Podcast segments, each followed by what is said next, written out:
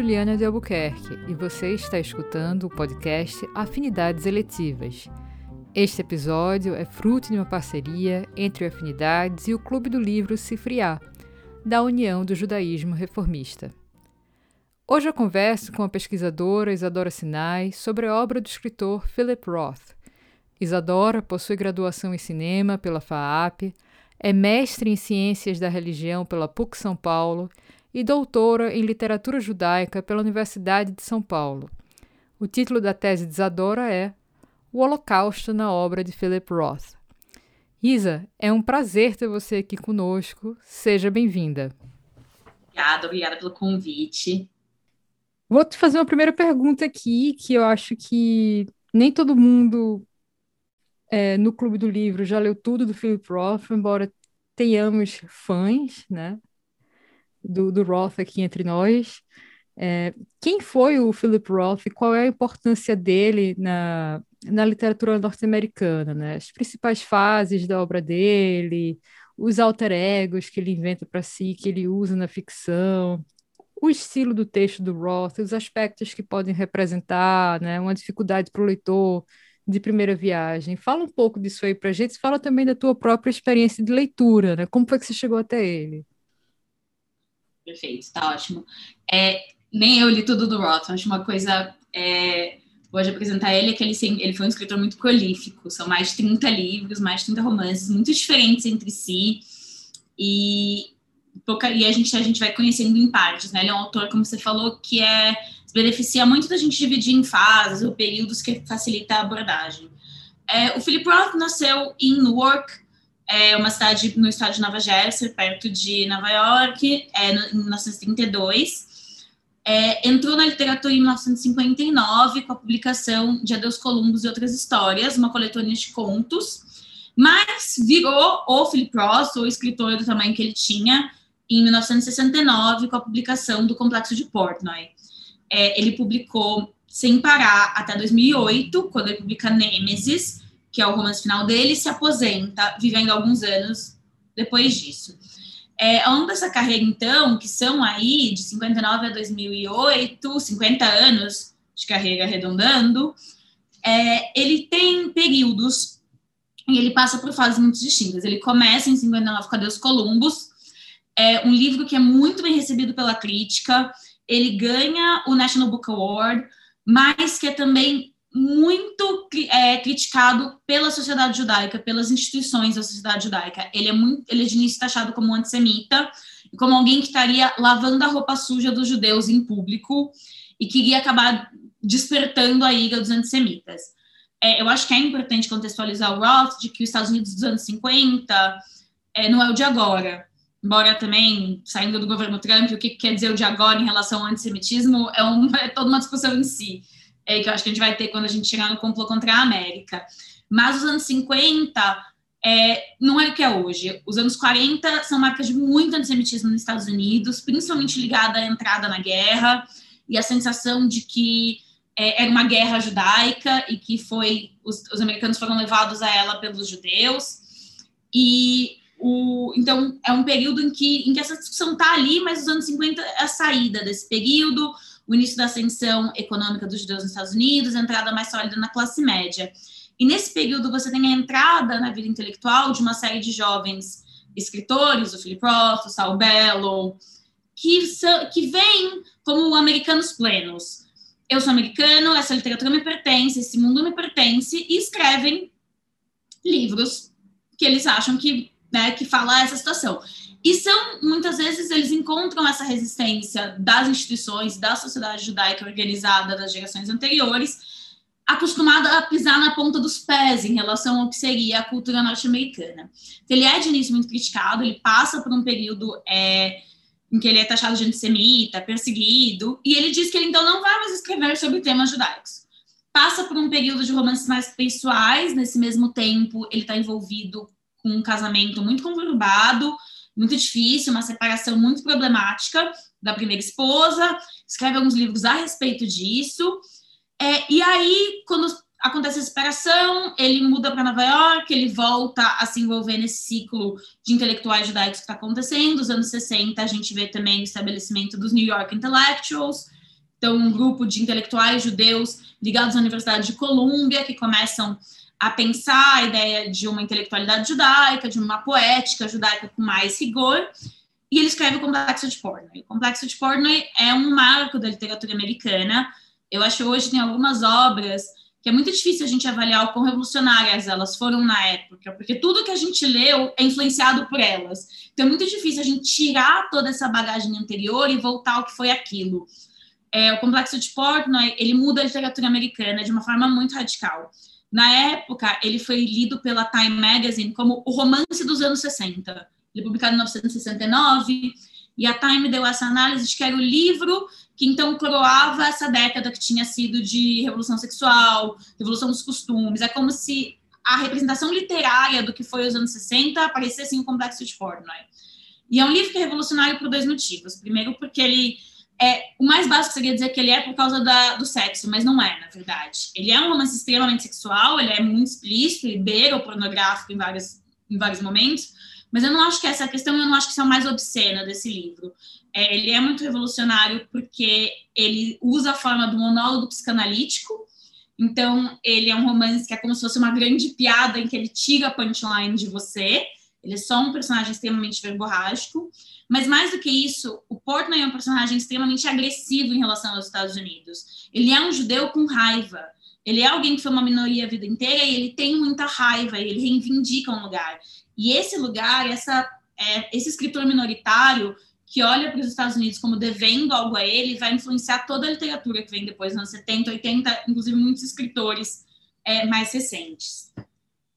É, o Portnoy muda a vida dele, né? Ele vira uma celebridade, ele chega aí num encontro com a Jacqueline Kennedy, eu gosto muito dessa história, e ele, então, a, a partir dessa experiência de celebridade, escreve o que seria o grande alter ego dele, que é o Nathan Zuckerman. Ele escreve a partir de 79, uma série que hoje em dia está coletada como Zuckerman Acorrentado, e que envolve três romances mais uma novela, que é, é o Escritor Fantasma, a lição de anatomia, não, desculpa, desculpa, o escritor fantasma, Zuckerman libertado, a lição de anatomia e por último a orgia de praga.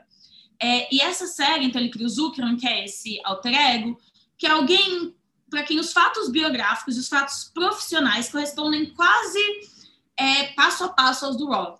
O Zuckerman é um escritor que sai de Newark, escreve um primeiro conto, que, é, que é, fica polêmico na sociedade judaica, daí ele escreve um romance escandaloso, vira uma celebridade. É, e um comentarista chama o Zuckerman de um retrato em tamanho real do artista. Ele usa o Zuckerman e ele usa essa projeção autobiográfica para refletir sobre o fazer literário, que acaba sendo um dos grandes temas dele, né? O que é ser um escritor, o que é escrever.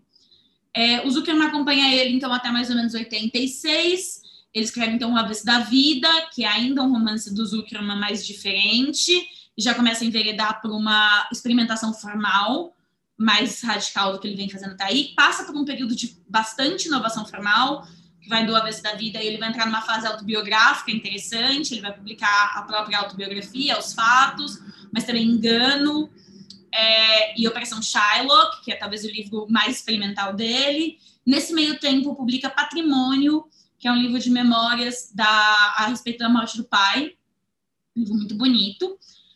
É, e aí, nos anos 90, ele faz uma espécie de reinvenção, ele vem dessa fase muito experimental, de romances muito bons e de muita alta qualidade, mas menos populares, menos amplamente lidos. Operação Sherlock é um livro complicado para ler e um livro que eu acho que é quase impossível de ler se você não domina já o universo do Roth em algum sentido.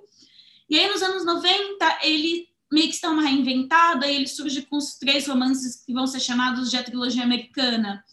O A Pastoral Americana, A Marca Humana e Casei com um Comunista. Então, são romances que ele volta a uma forma muito mais realista, mais contida, é uma forma cheia de referências a Henry James, aos clássicos da literatura americana, é, e se explicita como uma coisa que, no fundo, ele sempre foi, que é um escritor político. Ele sempre foi um escritor político, ele sempre foi um homem engajado politicamente, mas ele passa os anos 90 mergulhado nisso. É, após mais ou menos essa fase, ele publica também o Teatro de Sabá, que é um livro que volta um pouco a, a essa a experimentação da forma e que retoma o Portnoy em muitos sentidos, e tem alguns romances de fim de vida. é, humilhação, indignação, o próprio Nemesis, alguns romances é, menores, tanto em tamanho, mas também em, em, densidade, que ele escreve já no final, enfim, se aposenta. É, então, ele é um escritor de uma obra muito ampla, mas que eu acho que é muito orientada por alguns temas.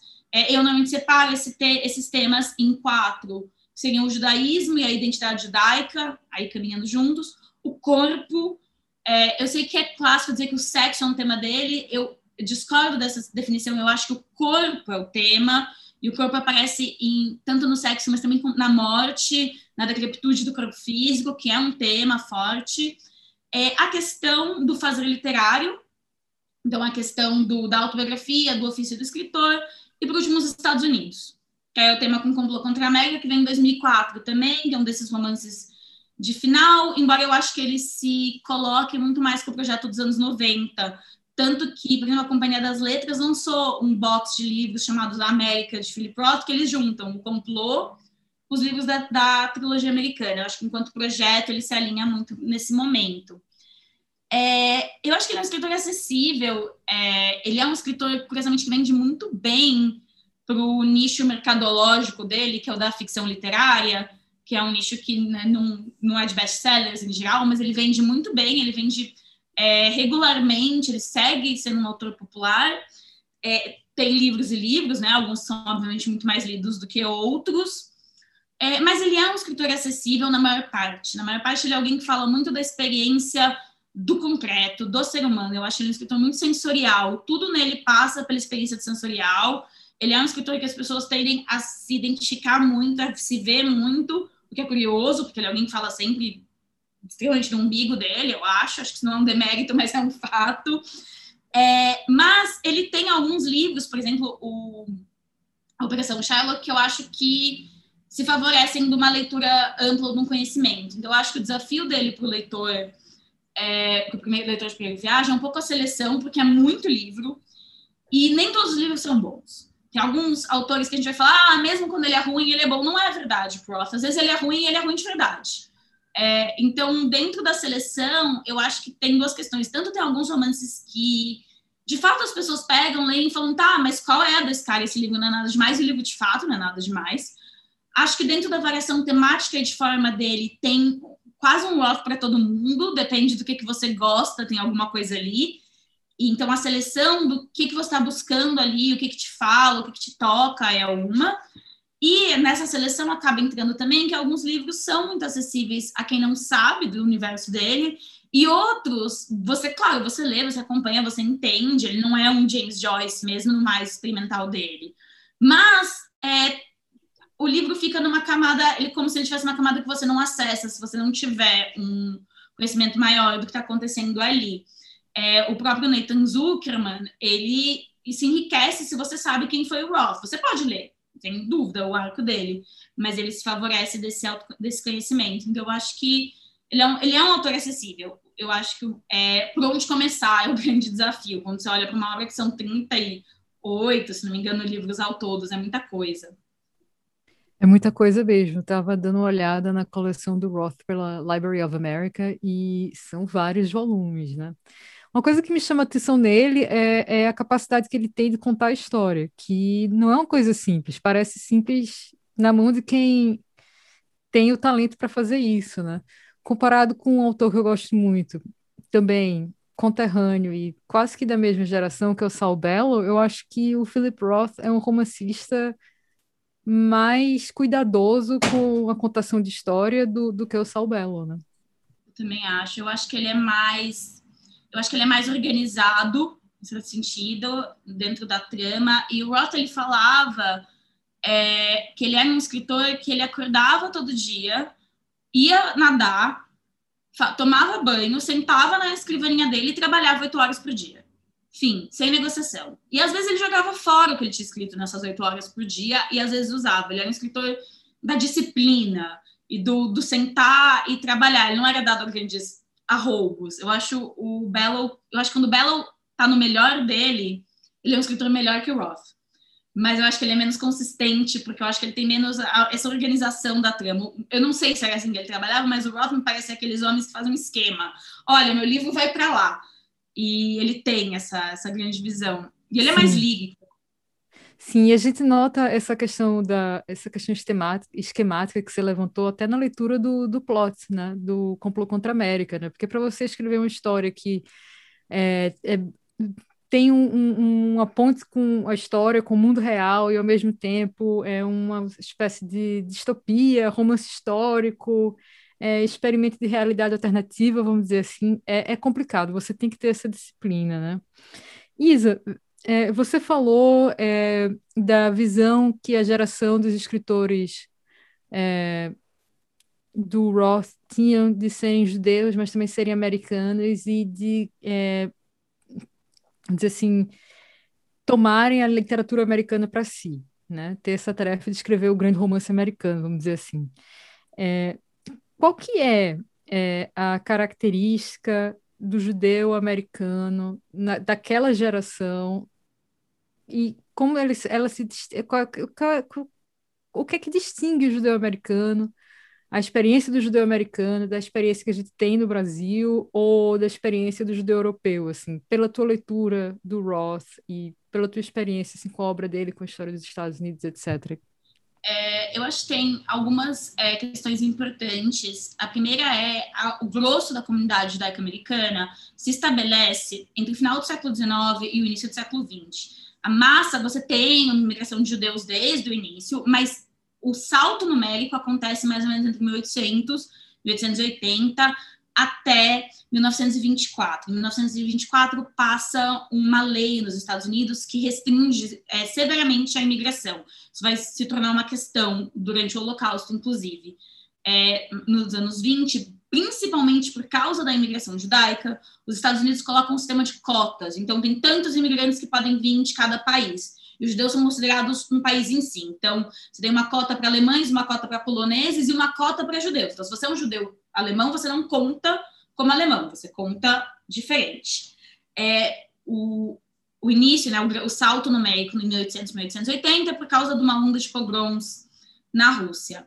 Então, você tem essa é, comunidade que se estabelece em termos numéricos muito amplos no início do século XX. É, o que isso significa? Que você tem gente como Philip Roth, que quando chega a década de 30, quando chega o nazismo, eles já são a terceira geração, ele é neto de imigrantes é, quando o Holocausto está acontecendo, ele está lá brincando de beisebol nas ruas de Newark.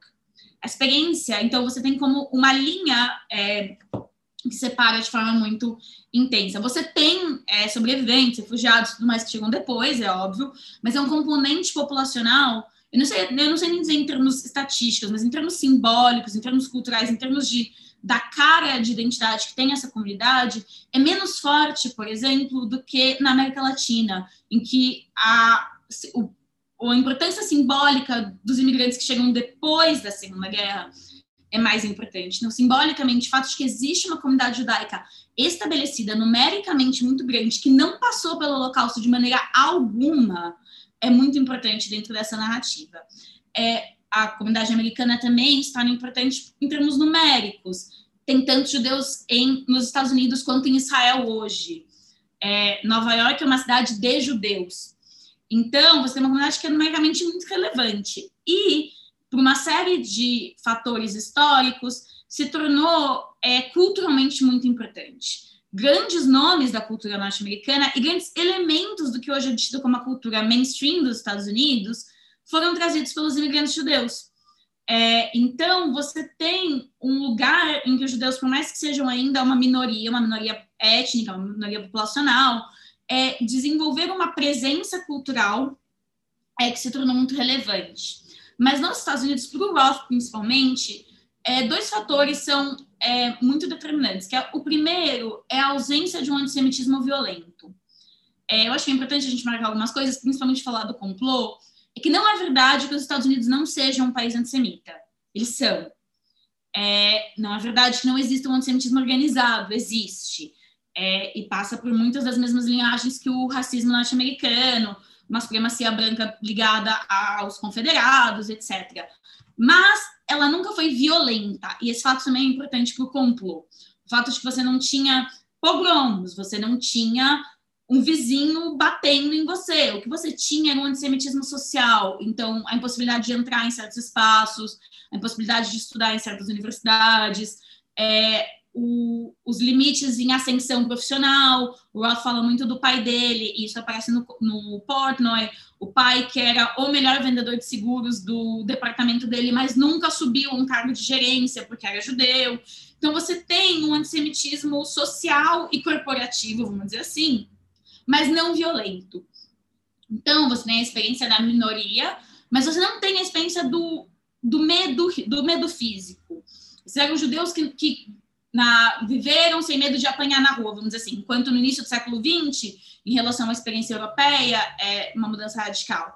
E a segunda parcela de diferença é quando esse antissemitismo começa a ser levantado, esse social é, e corporativo, mais ou menos nos anos 50, 60, você tem um salto econômico muito rápido, é muito significativo, por uma série de motivos que tem a ver tanto com as indústrias nas quais os judeus se organizaram majoritariamente, quanto com o movimento da sociedade dominante americana de tentar barrar o movimento de direitos civis dos negros. Então, você tem uma quantidade de minorias étnicas, os judeus, os italianos, os irlandeses, que nos anos 60 são meio que promovidos a brancos, não eram antes, mas agora são, que é para tentar tirar força do, do movimento de direitos civis dos negros. É, então, você tem... Oi, desculpa? Exato, não, estou concordando contigo. E, e, que então você tem um salto é, muito, um salto econômico e social muito grande logo no pós-guerra. Então você tem ao mesmo tempo quase a destruição total do judaísmo europeu, esse salto cultural e econômico nos Estados Unidos que movem o eixo. Israel tá, foi, é fundado alguns anos atrás, mas ainda é um país também em nascimento, então você tem um, uma movimentação do eixo da cultura judaica para os Estados Unidos de maneira muito forte nos anos 60. E o Roth emerge daí. É, então, para ele, eu acho que para o Belo, para todos, para essa geração, é uma experiência muito definidora é a experiência da liberdade. É, o, o Og March é um livro que começa com Eu sou um americano nascido em Chicago. É, e o Roth ele vai citar essa frase, vai dizer Eu sou um americano nascido em Newark. É, o Belo, nesse sentido, é um pouco menos mentiroso do que o Roth, que eu acho que ele dava mais espaço para um, um paradoxo da própria identidade. O Roth, em em entrevistas ele adorava dizer: não, não, eu nunca tive, eu não tenho dramas com a minha identidade judaica, eu sou um americano e pronto, eu não tenho essa coisa de identidade cindida ou híbrida, eu não me sinto excluído. Aí você pega os livros dele e fala: bom, então quem foi que escreveu isso aqui? Se você não sente excluído de nenhuma maneira, quem escreveu isso tudo? Eu acho o Arthur é muito mentiroso em entrevistas, é sempre é, legal que ele fala em entrevistas é sempre um jogo. É, mas eles, eu acho que a experiência é muito definidora essa da liberdade. Eles podem fazer o que eles quiserem, eles podem ser americanos, eles podem não ser judeus se eles quiserem. Essa possibilidade está dada de não ser judeu, é, de ser o que eles quiserem. E junto com essa experiência, para essa geração específica, vem o conflito geracional, porque a geração imediatamente anterior, que é a dos pais, é uma geração muito marcada pela restrição, restrição social, restrição profissional e pelo fantasma da Europa, pelo fantasma do Holocausto, principalmente, e é isso é muito importante na percepção dos judeus americanos, o fato de ter acontecido na Alemanha. Então, você tem a geração anterior, a do Ross, que olha para os Estados Unidos e fala: ah, a gente está aqui, a gente se sente seguro, a gente se sente parte dessa sociedade. Mas os judeus alemães também não se sentiam. E essa paranoia de um tapete puxado, que a geração do Ross e do Bellow perde. E aí você tem todo um, um conflito entre é, lealdade comunitária e liberdade.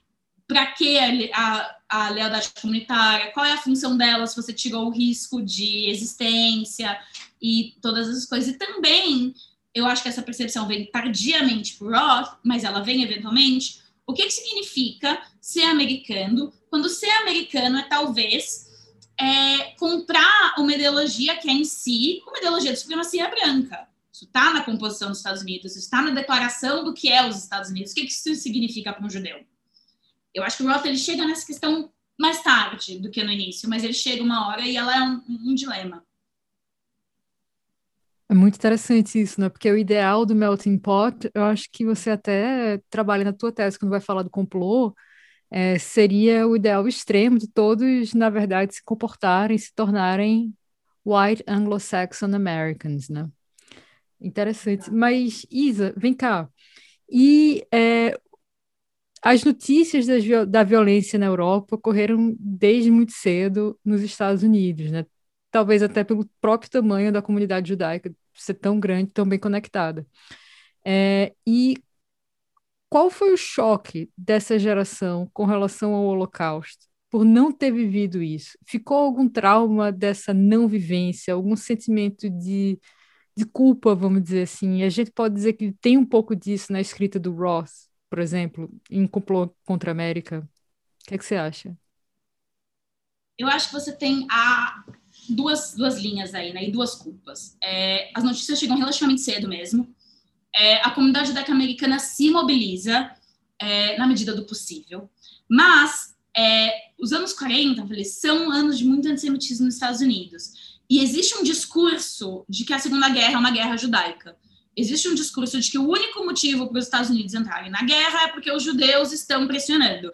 O velho também o estereótipo antissemita dos judeus, dos judeus que estão manipulando tudo por trás, é, nessa época o presidente é o Franklin Roosevelt, alguém com bastante judeus no gabinete, e aí vem essa, esse mito e essa percepção antissemita de olha só, são judeus mandando os nossos jovens para morrer. Então você tem é, um ambiente de antissemitismo.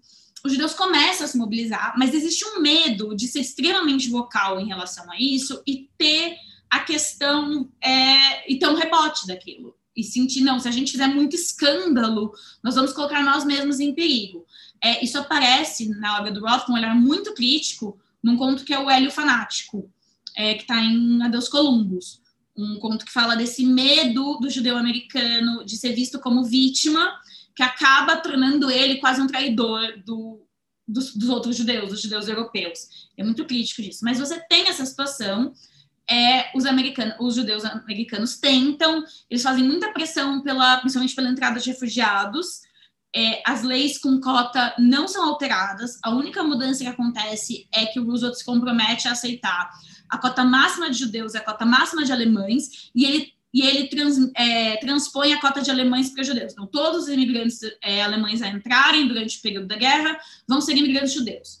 É, isso não acontece para as outras nacionalidades envolvidas, porque você tinha refugiados delas também. Então, nem todos os imigrantes poloneses que entraram é, eram judeus poloneses, porque você tinha também uma necessidade de entrar os refugiados poloneses. Mas isso é o máximo que eles conseguem. É, e aí você tem a guerra acaba em 45, os Estados Unidos entram nos anos 50 num período de prosperidade econômica sem precedentes, isso, obviamente, chega aos judeus também, isso é um movimento da sociedade como um todo, a sociedade americana se torna muito próspera. E aí você tem, nos anos seguintes ao Holocausto, um movimento que é, a gente não quer falar sobre isso, porque a gente acabou de sair do espaço de vítima, não vamos lembrar para os não-judeus de que dá para fazer esse tipo de coisa. Vamos, vamos fingir que nada aconteceu. É, o Elie Wiesel fala de quando ele chega nos Estados Unidos e que o sobrevivente era tratado como é, alguém que as pessoas têm muita dó, mas também não querem ouvir o que ela tem para dizer. Tipo, ah, nossa, que me compadeço muito disso que você passou, mas passa isso aí em silêncio, eu não, não quero saber. Isso vai ao longo dos anos 50, mais ou menos, essa, essa cultura um pouco de silêncio, que é acompanhada de uma linha marcada por uma culpa, que é a culpa de não ter feito mais a culpa de não ter sido, então, mais explícito, mais vocal, de ter feito mais pelos judeus é, da Europa. Você tem essa culpa que aí, assim, o quanto realmente os judeus americanos poderiam ter feito diferente ou não, a gente não sabe. Ao longo do tempo, isso vai se transformando também numa culpa oficial do governo americano, que eventualmente o Bill Clinton, inclusive, chega a pedir desculpas é, se transforma também numa linha de que foi pedido ao governo americano que aceitasse mais imigrantes, que bombardeassem as linhas de trem que levavam ao Auschwitz, que bombardeassem o próprio campo. E aí, de novo, é, os historiadores que eu li, que eu trabalhei, eles, eles divergem enquanto isso seria possível ou não, quanto teria ajudado ou não. A gente realmente não tem como saber o quanto se as coisas tivessem sido feitas diferentes, o quanto teria ajudado ou não. Mas essa linha de culpa se constrói tanto da comunidade judaica quanto do governo norte-americano, que vai dizer, ah, sim, a gente poderia ter feito mais, essa culpa é em parte nossa. É, junto com isso, é, você tem, nos anos 60 e 70, uma secularização muito grande dos judeus dos Estados Unidos. Bom, no mundo inteiro tem uma secularização generalizada, né? Mas no judeus dos Estados Unidos, uma secularização, um afastamento da sinagoga, é, em um agrupamento em torno de grupos sociais, de clubes sociais, esse tipo de coisa com mais frequência. É, educação judaica no sentido da escola judaica entra em declínio, as escolas americanas melhoram muito ao longo dos anos 60, então o grosso dos americanos são mandados para a escola pública, é, a educação particular se torna algo muito peculiar dos católicos, então você tem uma secularização muito grande. E aí você tem essa necessidade, por parte das organizações judaicas, de fomentar a identidade, de fomentar uma história comum. É, e aí você tem, é, os anos 70, por uma série de também, é, o início do, da ascensão dos estudos étnicos dentro das universidades, então você tem uma valorização do estudo é, dos grupos que foram perseguidos ou de alguma maneira é, sofreram violências históricas e sistemáticas de alguma maneira, isso traz o estudo do, genocídio do Holocausto para é, para o debate. Você tem o julgamento do Eichmann, o livro da Hannah Arendt, que colocam essa, essa discussão mais no campo. Você tem uma minissérie chamada Holocausto, que passa também é, nos anos 50. Essas coisas vão trazendo o Holocausto para o campo de debate dos judeus americanos. E, eventualmente, a junção de todos esses elementos acaba dando em uma instrumentalização, não por parte de todo mundo, não por parte de todos, aqui não é dizer, ai, os judeus americanos, mas por parte de algumas organizações oficiais mesmo em parte as mesmas que estavam criticando o Roth lá nos anos 50. É uma, uma, um uso um pouco instrumentalizado na narrativa do Holocausto para gerar é, um sentimento de solidariedade que estava em declínio. Então, você tem é, versões extremamente açucaradas e muito melodramáticas do Diário de Anne Frank, tanto no teatro quanto no cinema. É, você tem um uso um pouco. E o Roth, ele, boa parte da escrita dele sobre o Holocausto rebate esse tipo de discurso, porque ele tem algo que é muito central de tudo que ele escreve, que é a experiência histórica. É, tem alguns escritores, eu sempre quando falo isso dou o exemplo do Ian eu acho que ele é o exemplo mais radical disso, que podem ter todo tipo de narrador. Narrador que é um homem, que é uma mulher, que é velho, que é novo, eles podem, eles conseguem se projetar e olhar o mundo de vários lugares. A gente pode também, de novo, questionar, discutir o quanto eles têm sucesso ou não, mas eles fazem esse salto. O Roth não faz esse salto. Nunca. Jamais. O narrador dele é sempre ele. Num ponto de vista político, social, econômico, o, narrador dele é sempre ele. Ele nunca olha o mundo nenhum outro lugar. Porque é muito importante para a literatura dele essa ideia da localização histórica. Eu sou quem eu sou porque eu estou localizado historicamente nesse lugar que estou. Então, para ele, é muito importante que ele, enquanto escritor americano, é claro que o Holocausto diz respeito, é óbvio, e ele considera isso. O projeto do Holocausto ele é um projeto de, elimina de ameaça existencial, não é um projeto de eliminação dos judeus da Europa, ele é um projeto de eliminação de todos os judeus de todos os lugares em todos os tempos.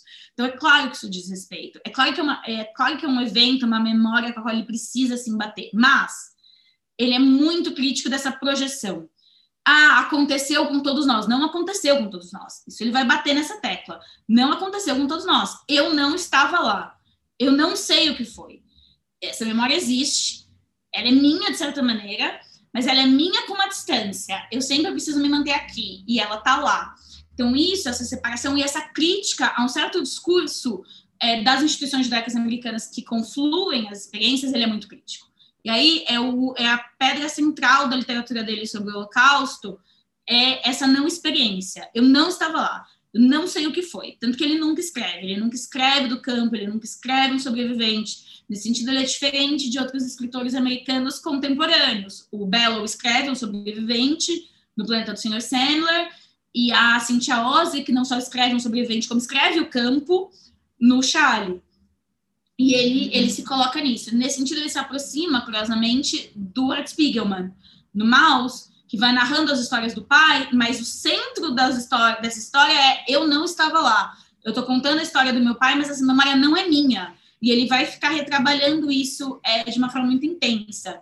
Então, para o Roth, isso é muito importante, que existe a experiência do americano. É claro que o Holocausto é uma memória a se é, relacionar, a se lidar, mas eu não estava lá e a experiência não é minha. Em 1940 eu estava jogando beisebol nas ruas de Newark, e isso é muito importante para ele e é o que marca muito essa diferença e essa abordagem que ele vai fazer.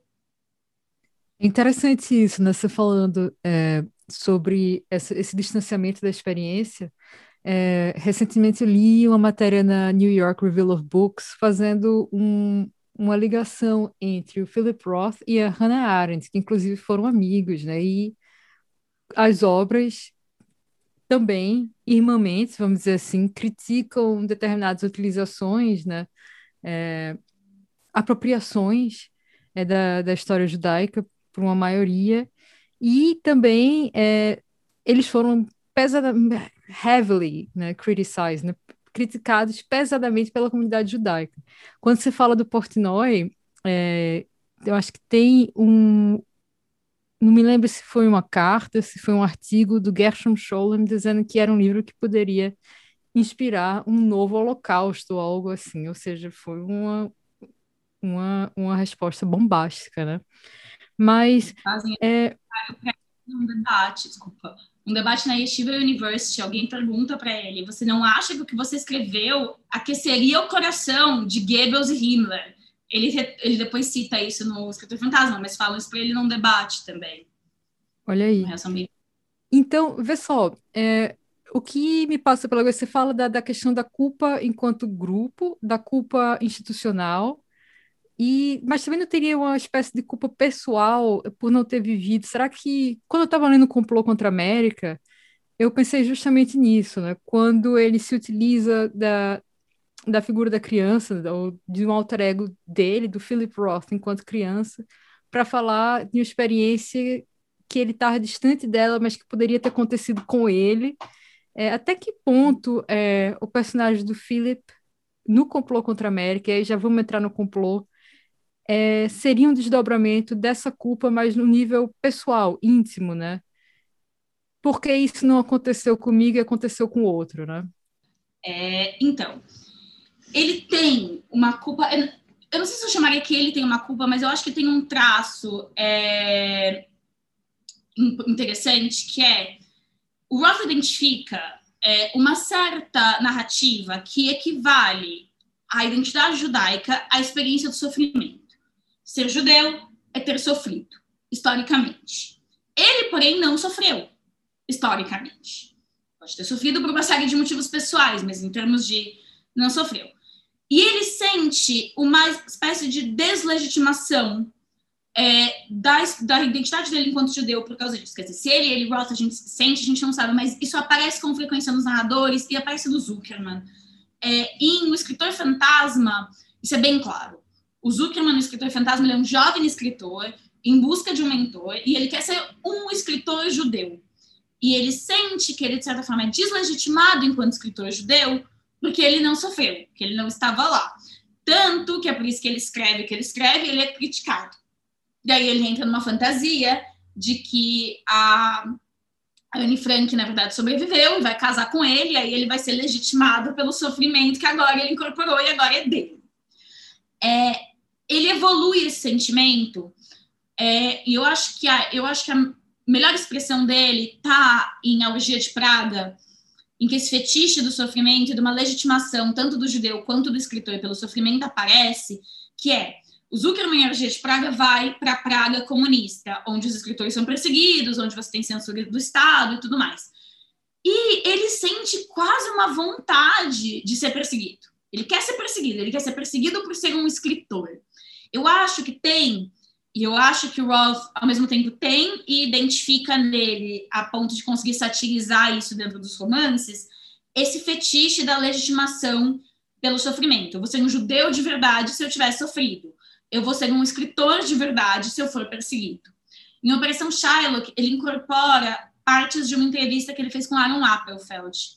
E ele, e tem também diálogos que não fazem parte das entrevistas, que a gente não sabe se aconteceram ou não aconteceram, mas eles têm um diálogo em que o, o, o protagonista de, do, de Operação Shylock é o Philip Roth também. E aí o Philip Roth fala para o Appelfeld, eu não sou um judeu de verdade, eu não sou um judeu como você. E o Appelfeld fala para ele meio, para de bobagem, você é um judeu de verdade, principalmente porque você vive tentando não ser essa sua obsessão por ser qualquer coisa menos um judeu é a coisa mais judaica em você, não tem discussão, é óbvio que você é. E Operação Sherlock é um livro que meio que resolve essa questão em muitos sentidos. É, esse diálogo é meio como se aí finalmente, agora que o, Apple, o Aaron Appelfeld falou, é tudo bem. E aí ele vai. Então eu acho que tem essa linha da culpa, que é uma culpa ligada à legitimidade. Parece que eu não sou um judeu de verdade se eu não tiver vivido isso. Sou menos judeu do que os judeus que foram historicamente perseguidos. E ele vai trabalhando isso. Aí no complô você tem esse, esse livro essa, nessa projeção. Aí no complô eu acho que o uso da autobiografia é, e o uso do próprio Philip como protagonista tem menos a ver com essa culpa e mais a ver com a, com a vontade de revelar algo sobre os Estados Unidos. Eu acho que o complô ele é muito mais um livro sobre os Estados Unidos do que um livro sobre o Holocausto. E o uso da autobiografia vem aí a serviço de dizer eu estou falando da realidade, eu estou falando de forças que existem de verdade, que é a ideia do poderia ter acontecido aqui. Eu acho que ele usa a autobiografia e ele usa essa projeção dele mesmo para fortalecer essa ideia do poderia ter acontecido aqui. E na tua tese você inclusive faz uma comparação né, de um livro que cujo título é justamente esse, é, poderia ter acontecido aqui, com o romance do Philip K. Dick e o, o plot, né? É, fala pra gente é, como você situa é, esses três livros, a, a, relação que você faz entre esses três livros e o que, é que há de especial no complô com relação é, a, ao gênero dele. Se é um romance histórico, não sendo um romance histórico, que tipo de história é essa que é contada? É uma distopia? Não é uma distopia? Porque ele meio que vai subverter todos esses gêneros, né, até certo ponto. Né? É uma ficção científica, como você. Eu acho que você levantou, você fala de um, um termo que eu esqueci agora ou não é? Conta pra gente, Isa, e é, conta pra gente a importância, por exemplo, de ele usar nomes reais, personagens reais que realmente existiram é, para contar é, essa história do complô, né?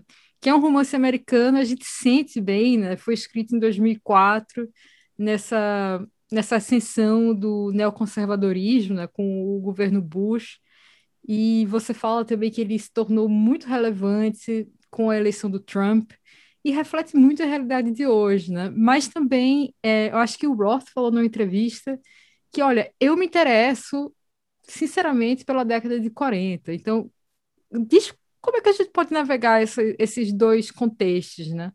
O contexto da publicação e o contexto do interesse do Roth pela década de 40 e tudo que aconteceu. Perfeito. É, eu localizo o livro como uma ficção alternativa, que é um subgênero da ficção científica. É, então, a ficção alternativa é exatamente o que ele faz no complô. Você pega um evento histórico e imagina, ah, e se tivesse acontecido diferente?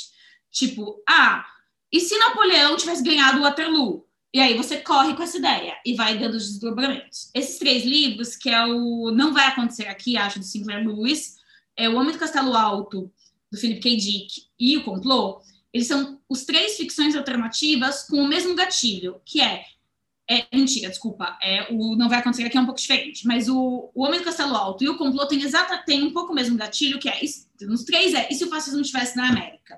O Homem do Castelo Alto é, e se os alemães tivessem ganhado a guerra, o que, que teria acontecido? O complô é, e se em 42, em vez do, do Franklin Roosevelt, tivesse ele, sido eleito Charles Lindbergh? E o Não Vai Acontecer Aqui é um fascista é, ao estilo americano ganha a eleição. Em todos os casos, eles estão imaginando, e se o fascismo no estilo europeu chegasse aos Estados Unidos? O que, que isso ia acontecer? É, eles são livros com semelhanças, é, mas eles são livros com diferenças. Nesse sentido, eu acho que o Homem do Castelo Alto ele tem uma diferença importante em que o fascismo é importado, no caso dele. Os alemães ganham a guerra, eles ocupam os Estados Unidos. Os Estados Unidos acontece mais ou menos o que aconteceu com a Alemanha, no fim, ele fica dividido, tem uma zona japonesa, uma zona alemã. É, então, é como se esse totalitarismo tivesse que ser trazido de fora para os Estados Unidos. No complô e no livro do Sinclair Lewis, o que eles têm de muito semelhante e que eu acho que eles têm de mais revelador é que o totalitarismo não precisa ser, saído, ser trazido de fora.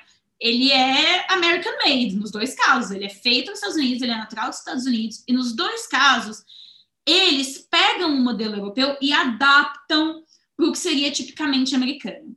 E aí, a gente entra nessa segunda pergunta, que é e a questão da data de publicação do complô?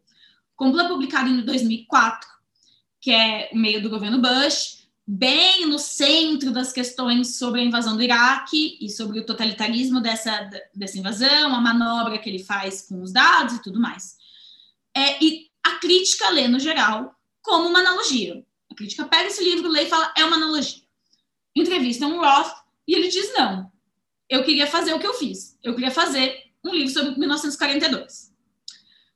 De novo, Roth mente.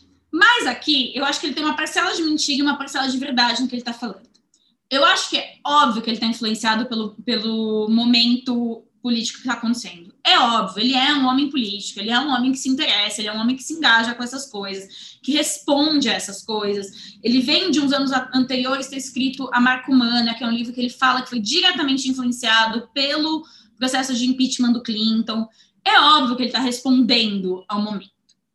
Ao mesmo tempo, de fato, ele está falando de forças e pessoas e questões que estavam em jogo em 1942. E, ao mesmo tempo, é, em 2016, quando Trump ganha a eleição, esse livro salta para a lista de mais vendidos. No dia seguinte, assim, o Trump ganha, dois dias depois, topo da lista do New York Times, complô contra a América. E se você lê o livro, ele parece falar mais do governo Trump, que ainda não tinha acontecido, do que do governo Bush. Tem traços ali que você acha é, perfeitos do governo Trump. Você fala, gente, então o livro que ele foi escrito como uma analogia, ele fala de 42, mas no fundo ele foi profético e fala mais do que de todas essas coisas de 2016. Eu acho que quando o Roth fala, eu estava falando de 42, ele está sendo honesto no sentido de que ele fala de forças que estavam em 42 e que também estavam em 2004 e também estavam em 2016. O que ele está falando nesse livro são de certas forças políticas que estão em jogo nos Estados Unidos, elas estão sempre em jogo nos Estados Unidos a força do totalitarismo está sempre em jogo. Essa é, ideologia do, do melting pot, que no fundo é uma ideologia equalizadora, que se disfarça é, de democracia ou, ou, se disfarça de acolhimento, mas não é. Essa ideologia do melting pot é a ideia de que, bom, os Estados Unidos vai ser um país aberto aos imigrantes, os imigrantes vão chegar e eventualmente eles vão todos se fundir nesse melting pot, nesse caldeirão, eles vão se derreter e se tornarem uma coisa só. Então, essa ideologia, que parece uma ideologia pluralista a princípio, né? Olha só, nós somos o país das várias coisas. No fundo, é uma ideologia equalizante, porque a ideia é que todas essas coisas se fundam e vem uma coisa só. E é óbvio que a coisa só não é a imagem do judeu, a imagem do italiano, a imagem dos latinos, não é. Essa coisa só é a imagem do americano branco, anglo-saxão, protestante. Então, a ideia do melting pot, que é um país de imigrantes que vai transformar os imigrantes, é uma ideia racista e totalitária. E o Roth identifica isso. Tanto que eu acho a grande sacada do romance dele é que conforme o Lindenberg vai avançando nas políticas de, é, de perseguição aos judeus, o objetivo nunca parece ser é, a eliminação física dos judeus. O objetivo parece ser uma assimilação radical, parece ser quebrar as formas, quebrar as cadeias de solidariedade grupal, quebrar as fontes de é, é identidade, quebrar tudo isso e apagar o que seria judeu. E a gente pega uns detalhes no livro de que ele está fazendo isso também com outros grupos minoritários, outros grupos de imigrantes. Tanto que quando é, os, ele, o, os vizinhos são mandados embora, quem vem é uma família de italianos. A gente começa a perceber que tem esse movimento. Então, eu acho, é, esse livro ele é uma, né, uma ficção alternativa, ele é, de certa maneira, um romance histórico, mas eu acho que essa questão das datas, da relevância dele, se responde porque, no fundo, ele é um livro sobre forças políticas em atuação nos Estados Unidos, que estão sempre em atuação nos Estados Unidos. E que às vezes emergem, às vezes submergem, às vezes estão mais fortes, às vezes estão mais fracas. E ele ganha significância conforme elas ganham força. E ele recua conforme a gente acha que elas é, recuaram. Mas ele é um livro sobre é, os Estados Unidos, mais que qualquer outra coisa. Interessante que você falou. Eu acho que foi o Cotzé que ele diz que o, Roth ele meio que vai ter uma, uma visão meio romanceada dessa americanidade dele, mas pelo que é, é meio romântica, desculpa da americanidade dele, mas pelo que você falou e pelo que dá para perceber também pela, na leitura do romance é que a, o conhecimento de história americana que o Roth tem para ele conseguir captar essa camada, né, vamos dizer assim, isolacionista, é, recalcitrante, né, dos Estados Unidos que está lá, sempre teve, é um conhecimento muito mais amplo do que simplesmente o conhecimento romântico, vamos dizer assim, de, de alguém que chega nos Estados Unidos ou que acha que os Estados Unidos é a Nova Jerusalém, né? Basicamente é isso que você está falando, é um cara que realmente tem um conhecimento amplo da história americana. O que, é que você acha? Eu acho, eu concordo com você, eu concordo com, com o Coulter também, eu acho que tem uma ideia de, eu acho que o Roth tem uma ideia idealizada dos Estados Unidos, não dos Estados Unidos como eles são, mas do conceito. É, e eu acho que está no nome do livro. O livro chama O Complô contra a América. E ele mesmo diz: o que, que ele quer dizer com o complô contra a América? O que, que é esse complô? É o complô por parte dos fascistas que estão tentando sabotar a América. Esse conceito. Roth, em muitos sentidos, é esse homem que ele vê os Estados Unidos, ele vê o que os Estados Unidos são é, com muita clareza e com muita sobriedade, muita é, realidade. Tanto que em A Pastora Americana, ele usa um termo que em inglês é The Crazy American Bursa, que foi traduzido de uma maneira que eu gosto até, que é a loucura assassina americana. O típico dos Estados Unidos. Tem uma veia que é uma loucura assassina. Ele olha, ele entende que está ali. Ele não se ilude que essas, que essas forças não estão, mas o que ele acha é que os Estados Unidos não é isso, que a América enquanto ideia não é isso é outra coisa. Nesse sentido, ele parece o Biden, quando ganha a ele, quando vai na posse, chega no discurso de posse e fala exatamente isso, fala exatamente isso. Fala, esses anos não fomos nós, nós não somos assim, nós não somos esse país. E aí eu acho que de fato o Roth romanceia o próprio país, porque eles são, é isso que eles são. É, eu acho que você tem essa separação e essa coisa que permite ao americano, de certa maneira, é, lidar e compartimentalizar e viver com o próprio país, essa ideia de que essas forças existem, eles enxergam, eles estão vendo, mas isso não é o que a gente é de verdade. O que a gente é de verdade é outra coisa.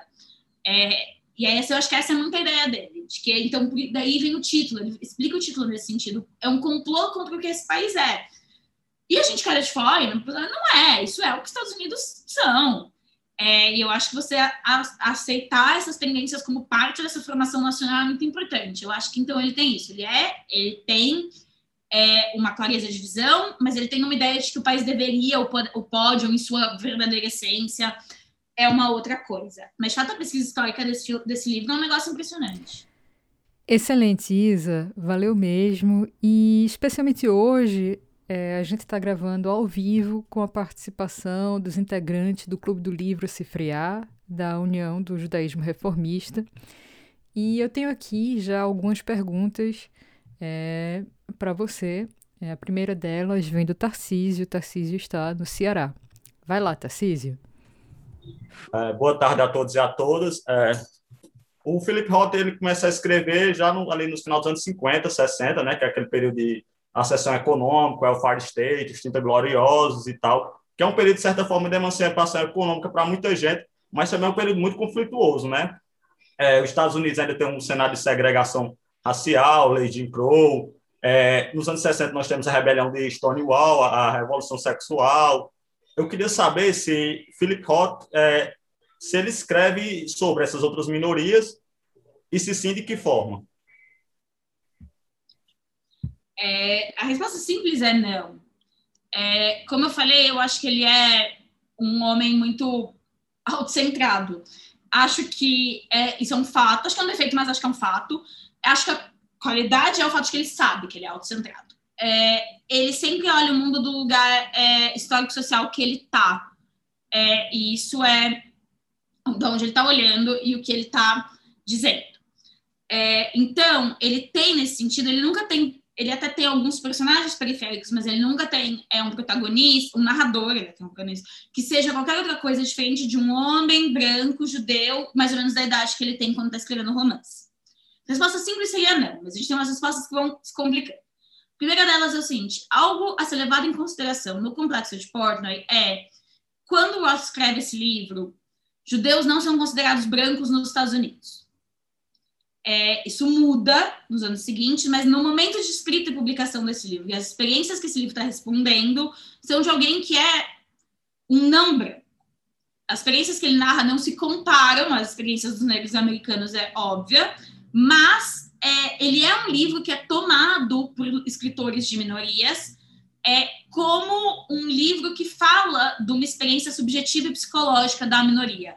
Essa raiva que Portnoy tem, é, a agressividade que ele tem, que no livro aparece enquanto agressividade é, sexual, porque é um livro amplamente freudiano, é, no fundo, uma agressividade contra os Estados Unidos, contra a supremacia branca. Ele fala com todas as letras. O Portnoy, ele é um obcecado com as chixas, como ele chama. Ele é um obcecado com as meninas americanas padrão. E corre atrás das meninas loirinhas americanas chamadas de Kimberly e que são cheerleaders na escola. É isso que ele corre atrás. E ele fala em todas as letras. Quando eu enfio meu pinto nessas meninas, na verdade, é na história delas e no passado histórico delas que eu estou enfiando. Então, ele tem uma vontade de sujar esse país, ele tem uma vontade de violentar essa, essa, esse ideal. Então, é um livro em que a raiva que vem desse livro, ela é, de certa medida, de ordem racial. Claro, é, então, se você for separar a situação de um judeu no final dos anos 60 com a dos negros, é muito diferente, mas ele vem de um lugar de ódio da supremacia branca americana. É, então, exatamente, essa é a menina que, os, que o Portnoy está atrás. E ele quer sujar essas meninas, ele quer ser, ele incorpora, e o Portnoy, e o Roth, desculpa, fala o quanto o Portnoy nasce é, do estereótipo do judeu sujo, do judeu sexualmente sujo, do judeu que emporcalha, desse estereótipo antissemita, ele fala como ele subverte esse estereótipo e dá ele para o Portnoy. E o Portnoy é isso que ele quer. Ele quer, através da sexualidade dele, sujar essas meninas e sujar esse país. Então, ele é um livro que vem dessa, desse ódio. Ele é um livro que foi tido como responder de muitas maneiras ao momento político. É, ele, claro, hoje em dia é, é complicado a gente ver ele no contexto do escritor judeu nesse momento, mas ele fala disso e ele, mais que isso, a influência dele depois é muito grande. Tem dois escritores mais recentes, é, o primeiro deles é o Paul Beach, que escreveu aquele livro chamado Vendido, escritor negro, é, e o segundo, Juno Dias, que escreveu um livro que acho que é a, a vida, em inglês é The Brief Founder's Life, A Vida Breve e Maravilhosa de Oscar Wilde, que é um dominicano. É, livros claramente e amplamente influenciados pelo complexo de Portnoy e por essa é, autorização a uma raiva que está ali. É, mas, e isso é uma crítica é, justa e feita ao Roth, ele tirando esse movimento, ele nunca, ele nunca se projeta no outro, então ele não vai falar.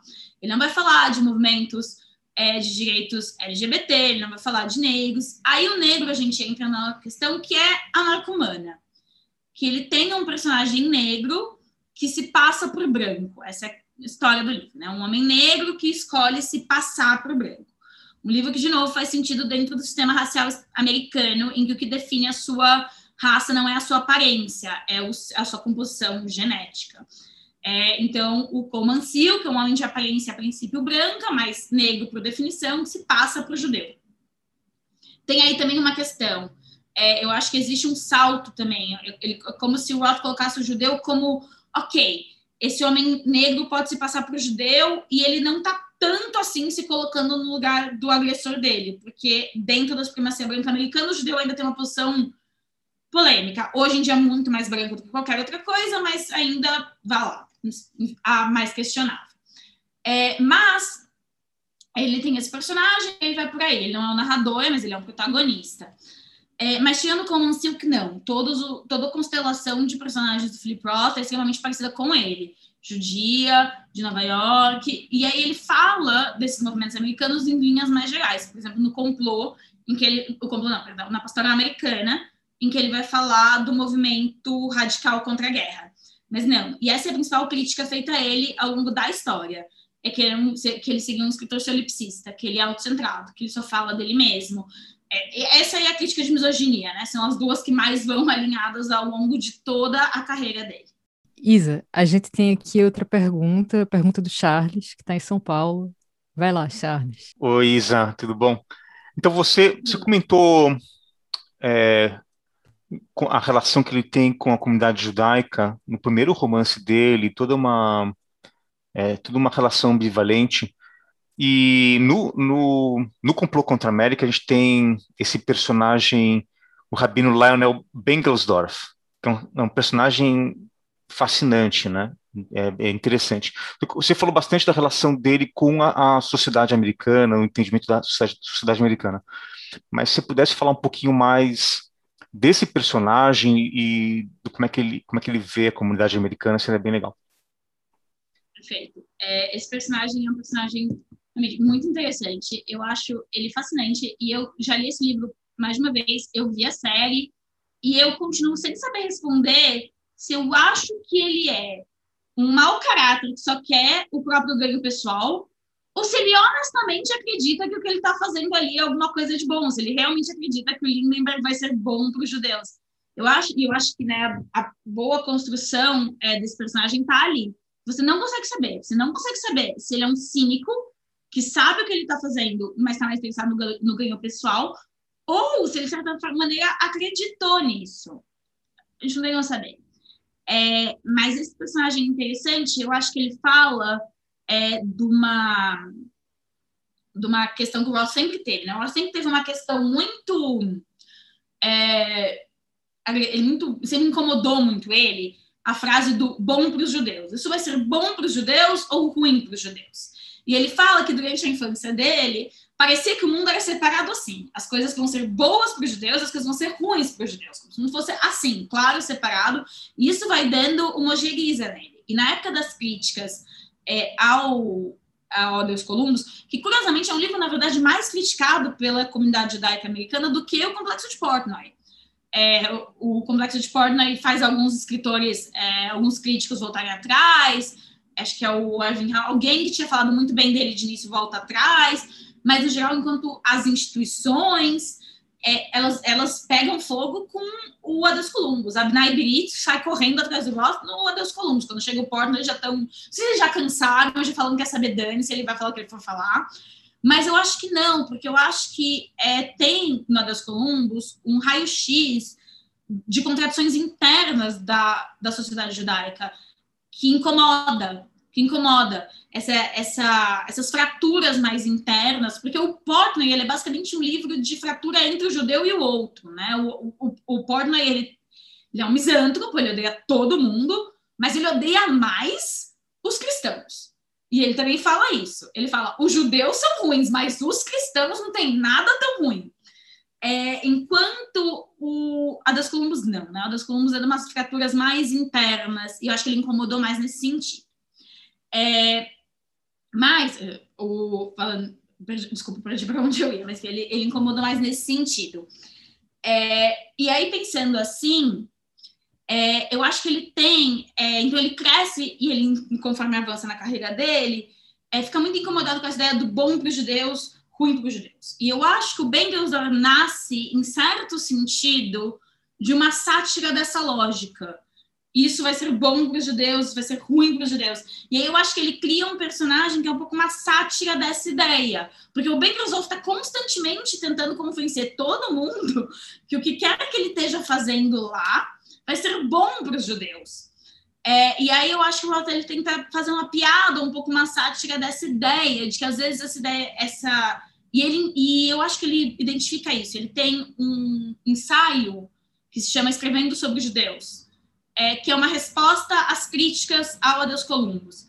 E ele fala: é, substituir um estereótipo por outro estereótipo é, dá na mesma. É, ele fala: eu fui muito criticado porque eu mostrei judeus fazendo coisas erradas, tendo, tendo casos, é, enganando, tirando vantagem. Ele fala: é, as pessoas que me criticaram, elas gostariam que eu escrevesse como Leon Uris. Ele aponta o Leon é, ele, eles gostariam que eu escrevesse histórias de judeus heróicos e grandiosos que são só bons. O que elas querem é que eu substitua os estereótipos negativos com estereótipos positivos. E ele diz: Eu não acho que isso resolve. Ele, ele fala, eu acho, e ele acha que tem um papel do escritor no combate ao antissemitismo. Ele elabora nesse ensaio, ele elabora no Operação Shylock mas ele acha que o combate ao antissemitismo vem da escrita de judeus de verdade. Escrever judeus de verdade, judeus que são múltiplos, judeus que são complexos, que são personagens profundos, e é com essa ideia de que o judeu é gente que eu combato. É, e aí eu acho que aí nesse ensaio, o que, que ele está né, trabalhando? Uma, uma, uma lógica de que é, existe um certo tipo de judeu tão preocupado é, que seria bom para os judeus, que ele acaba, de certa maneira, caindo no estereótipo da mesma maneira, ele acaba preso. E eu acho que o Bengelsdorf nasce, a minha impressão, desse estereótipo e dessa ideia. Das pessoas estão tão obcecadas com fazer o certo e ficar do lado bom da autoridade. O Bengelsdorf, nesse sentido, ele parece muito com os judeus do Hélio Fanático, os judeus de Uda, então.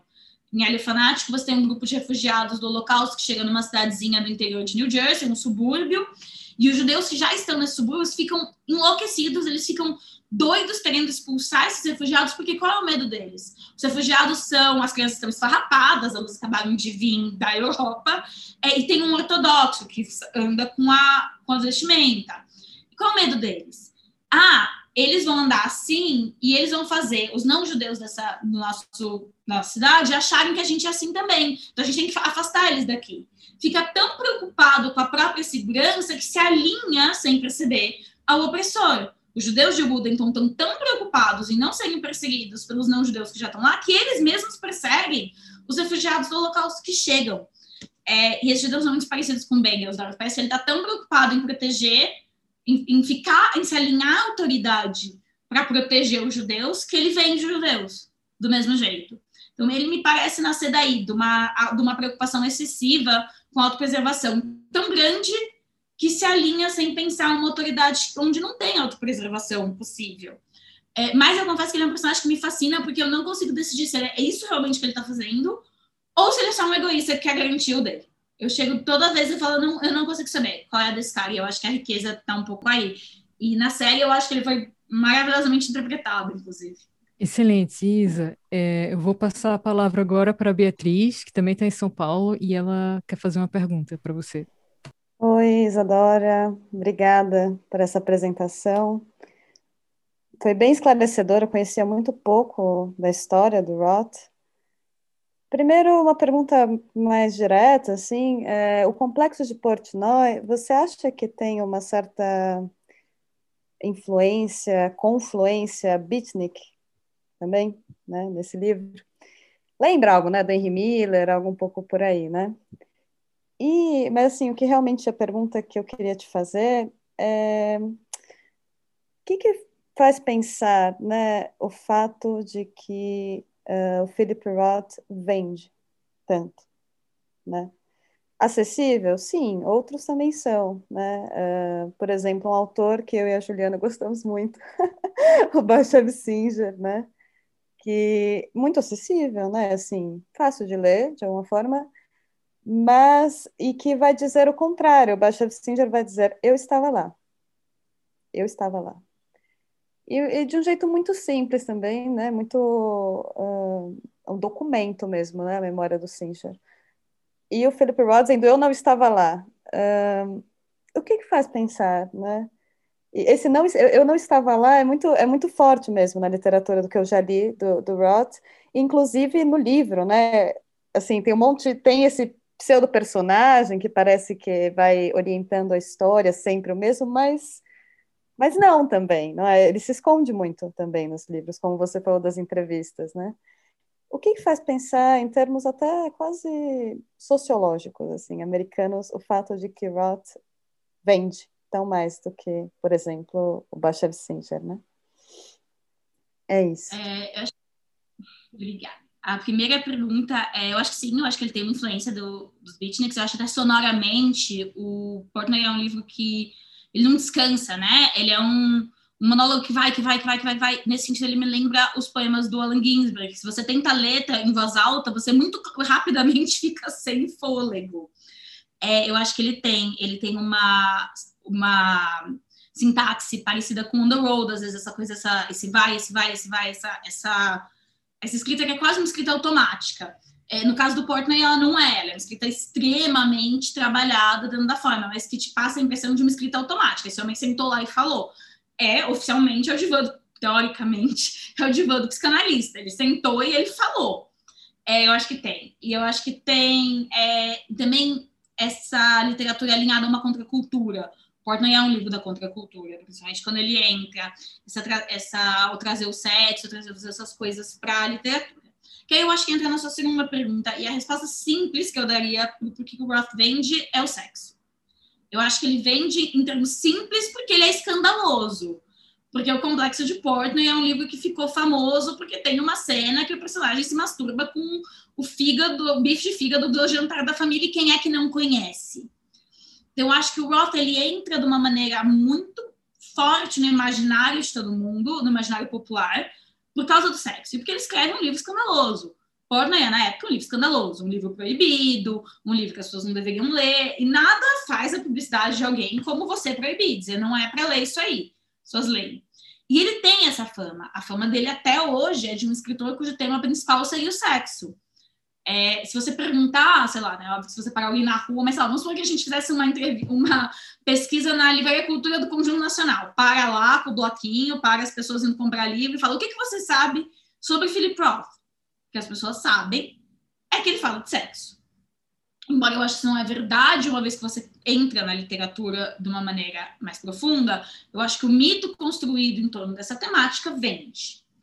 É, eu acho que tem outras questões que são é, questões puramente mercadológicas e que tem a ver com uma hegemonia dos Estados Unidos no mercado é, editorial. Eu sei que o Bashev Singer ele escreve em inglês também, e ele é publicado por editoras americanas, mas ele não é um escritor americano em sentidos mercadológicos. Existe um certo tipo de ficção literária muito moldada pelos padrões americanos que o mercado hoje responde mais, porque os Estados Unidos e a Inglaterra são os hegemônicos do mercado. Aí a gente entra em outros escritores além do Walter Coates, é um exemplo, Ian McEwan é um exemplo. Escritores de ficção literária, o caso Ishiguro, que vendem bem, porque eles escrevem dentro de um modelo que é o modelo preferido pelo que seria é, o mercado norte-americano em inglês, que é o mercado hegemônico. A gente lê muito mais autores que escrevem em inglês que qualquer outra coisa. A gente lê muito mais autores que passam pelo mercado americano que qualquer outra coisa. É, e aí eu acho que a questão, e assim, ao mesmo tempo que eu dou essas explicações, um pouco da popularidade do Roth me escapa. E eu não consigo entender. Quando eu li o Complexo de Portnoy pela primeira vez, é, quando eu li pela primeira vez, inclusive, foi um livro que eu não gostei, foi um livro que eu aprendi a gostar com o tempo. É, outros eu gostei de cara, mas Portnoy para mim foi uma relação construída.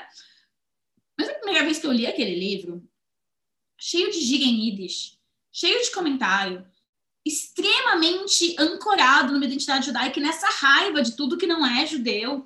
Um livro muito, muito judaico, muito, muito dependente da identidade judaica. Quando eu li esse livro, a mim, e aí até hoje, eu acho que eu não sei responder bem, como é que esse livro é, o marco cultural que ele é, me escapa. O como que tanta gente lê esse livro e, e domina, me escapa, porque às vezes eu, lendo da onde eu estava lendo, tem a impressão que eu falo, gente, mas se a pessoa não é judeu, esse livro não faz nem sentido, que ela não entende nada, ela não entende o que está em jogo. Roma, não sei, isso me escapa. Alguns, alguns momentos dele, é, o como ele consegue penetrar de tal forma, eu também digo, às vezes eu não sei. É, mas eu acho que aí tem uma outra explicação. Por outro lado, ele tem um outro lado.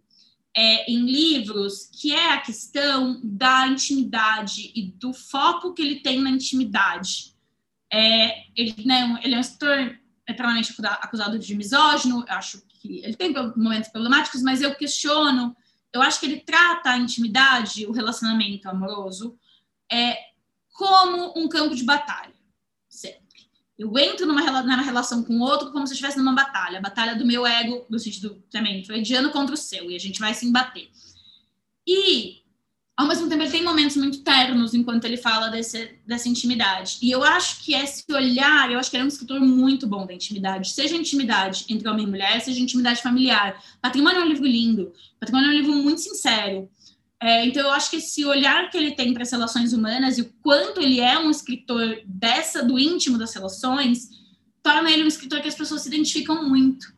Elas leem e elas se identificam muito nesse sentido. E a outra coisa nele que eu acho que é muito, que causa muito, é, eu concordo, mas eu chego aí, é, outra coisa nele causa muito é, identificação, a Michiko Kakutani, aquela crítica do New York Times, define o Philip Roth em certo momento como ele sempre coloca os personagens que vão ser atropelados pela história. Esses personagens são homens que acreditam na possibilidade deles de ter algum controle sobre a existência, e aí a história passa por cima deles como um trator.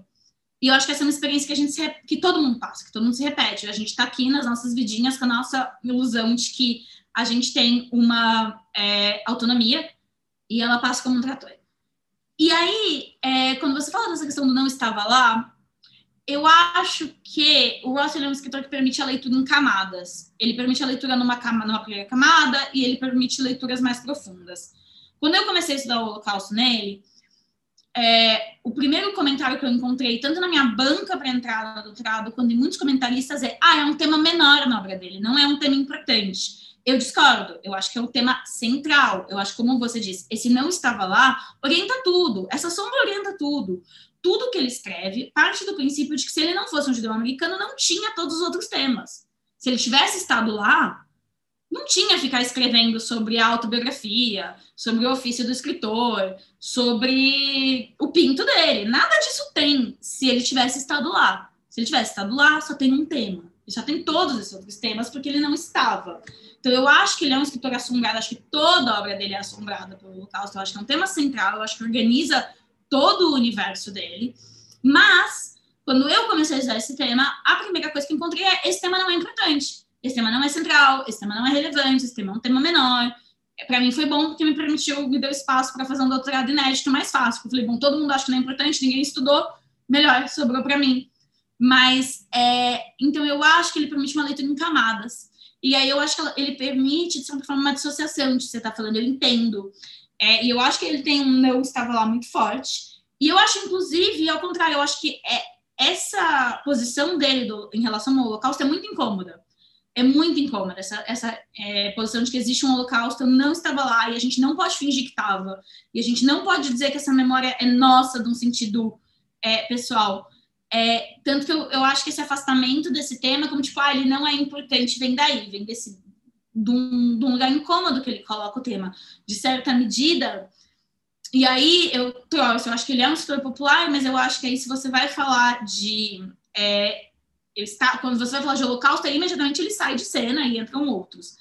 É, eu acho, e aí me, me impressiona, eu acho que a questão do Bashev Singer, eu oporia nesse sentido a popularidade do Bashev Singer e a, o discurso em torno do Bashev Singer como um escritor que é um escritor do holocausto, em muitos sentidos, em relação aos escritores de campo. Ele é um escritor menos popular que o, que o Primo Levi, por exemplo, porque a gente tem um discurso hiper orientado para o campo, para a experiência do campo. É isso que define tudo.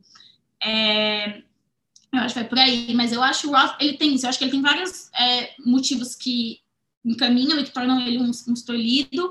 Acho que muitos deles têm menos a ver com o escritor que ele é e mais a ver com o capitalismo editorial. É, e, mas eu acho que ele é um escritor que permite essas camadas e que, a, e que essa questão do holocausto é jogada para o lado, e como se as pessoas não ligassem muito e não. Porque eu acho que ela é uma posição incômoda. Muito obrigada, Isa. É, vou abrir agora aqui o microfone da Judite, que também está em São Paulo, se eu não me engano, e é, quer fazer uma pergunta. Eu acho que essa é a nossa última pergunta. Oi, Isa. É, desculpem, gente, que eu, eu acho horrível não aparecer, mas eu acho que eu estou sem câmera. Totalmente. É, seguinte, vocês me responderam a minha pergunta um pouco, porque era justamente sobre o livro Patrimônio, né? Esse livro, Patrimônio, ele é um livro lindíssimo, acaba sendo um livro forte, né? Para algumas pessoas que já vivenciaram isso. E eu e justo a pergunta era era a seguinte, né? No que esse livro se encaixa, né? Em qual do, porque é um livro que é um livro que ele não cita diretamente o Holocausto, né? É um livro de família, é um livro da intimidade dele. Então, eu, eu acho que ele, tá, ele é um pouco dissociado dos outros livros que a gente comentou. Eu queria saber sua impressão sobre isso. E obrigada pela, pela aula. Obrigada, Judith. É, pela pergunta. Eu gosto muito do patrimônio, dos meus preferidos dele. É, curiosamente, até você comenta que ele é que ele não trata do holocausto, mas curiosamente, tanto o título da minha tese quanto uma das epígrafes eu tirei do patrimônio é, porque o título original era você, é, você não deve esquecer nada, que é o que o pai fala para ele, você não deve esquecer nada. É, e aí eu coloco uma epígrafe do Herman lá falando de ter estado lá. Eu acho que ele não cita o Holocausto, mas eu acho que ele está no patrimônio da mesma maneira como ele está em todos os outros livros. Ele está assombrando. É, é, claro quando o Herman Hoff fala para ele, você não deve esquecer nada, ele está falando do cotidiano, da vida deles. Mas É, o Roth também tem uma cena em O Avesso da Vida, em que o, Nathan Zuckerman está discutindo com o irmão, e o irmão fala, mas nem tudo é a mesa da sala de jantar em Newark. E o Nathan fala, tudo é a mesa da sala de jantar em Newark. Então, quando o pai fala, você não deve esquecer nada, e ele lega como patrimônio uma caneca de barbear, um kit de barbear, que é um símbolo de masculinidade interessante, é o tudo, o que, o que é esse nada, e o que é esse patrimônio no final? É, é uma história de homens judeus, e de homens judeus passando uma identidade, uma masculinidade. Então, eu acho que, ele não cita o Holocausto, mas eu acho que ele está lá como ele está lá nos outros o patrimônio que o Herman deixa para ele só é o que é, porque eles foram judeus americanos. E o, o outro lado está sempre ali. E eles usam uma linguagem, é, essa é uma análise do Michael Rothberg, que é alguém que analisa o Holocausto na obra do Roth de forma mais pontual. É, ele analisa muito como a linguagem que ele vai usando para falar da morte do pai é uma linguagem muito parecida com a linguagem do testemunho, com a linguagem do concentracionário, é um testemunho, é um livro de testemunho, de certa medida, mas ele vai dizendo das metáforas e da linguagem e como a linguagem elabora essa. Mas eu acho que o patrimônio, o lugar do patrimônio nessa obra, né? Acho que em muitas medidas um livro que talvez ele só tenha escrito porque ele precisava escrever. Ross é um escritor que faz isso.